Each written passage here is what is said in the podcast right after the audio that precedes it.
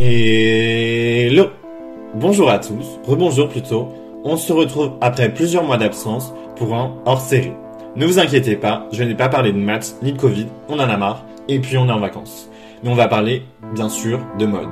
Pour ce premier hors-série, je vais me transformer en votre professeur de mode préféré, enfin je l'espère, et je vais dépoussiérer pour vous deux querelles les plus iconiques des dernières années.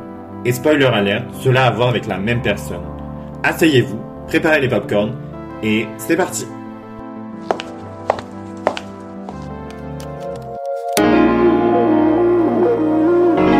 Fashion Talk. Talon pour moi, quel point ici Les couturiers, ils doivent lire Proust et draper des taffetas.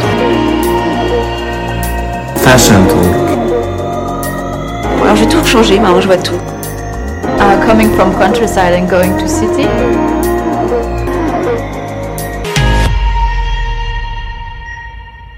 Cathy Orin.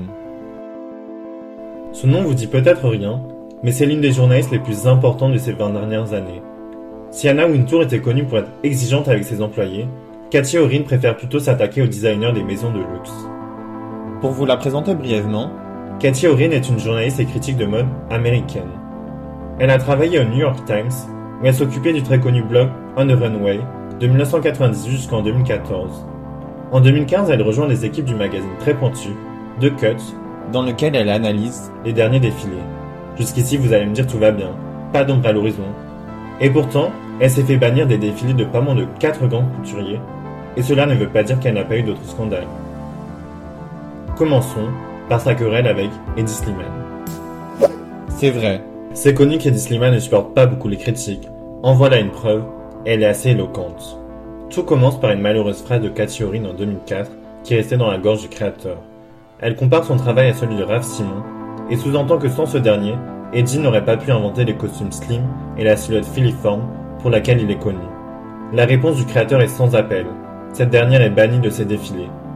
Pourtant, à l'occasion de son premier défilé pour Yves Saint Laurent, Cathy réplique et écrit une critique assez négative.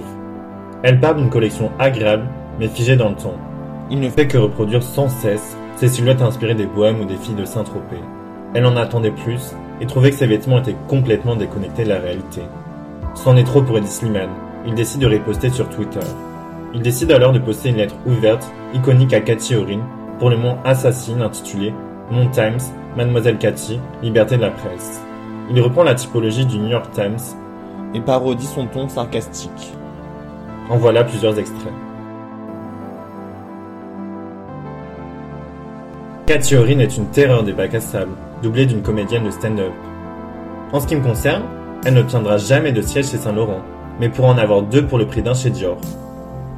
Je n'ai pas peur des observations, mais elles doivent venir d'une critique de mode, pas d'une attachée de presse masquée.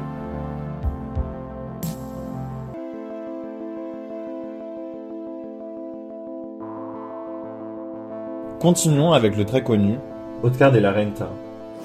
Entre Eddie Slimane et Oscar de la Renta, on est d'accord, il y a un vrai fossé, mais pourtant leurs réactions sont bizarrement à peu près similaires. Véritable institution aux États-Unis, le designer est un habitué des robes de gala. Ce sont donc des robes très élégantes, très luxueuses que l'on porte à de rares occasions. En 2012, Cathy Orin est invitée au défilé printemps-été 2013 de sa marque.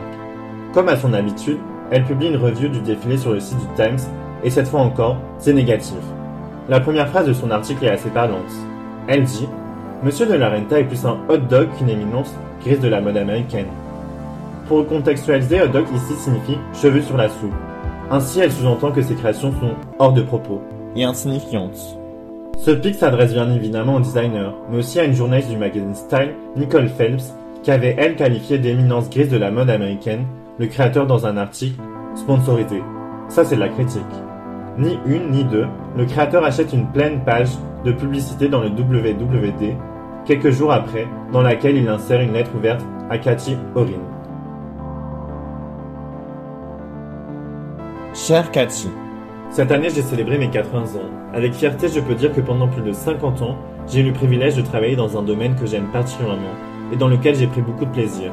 J'ai toujours considéré que mon rôle en tant que styliste et grand admirateur des femmes était toujours de les rendre belles. Je respecte et j'accepte les critiques parce que cela permet de progresser et ainsi j'essaie de rendre mon travail meilleur à chaque fois. Ce que je n'accepte pas, c'est la critique personnelle. Si vous avez le droit de m'appeler hot dog, Pourquoi je n'aurais pas le droit de vous appeler un hamburger passé de 3 jours? Mon conseil serait de vous abstenir et de vous focaliser sur les vêtements et non pas sur les gens. Oscar de la Renta.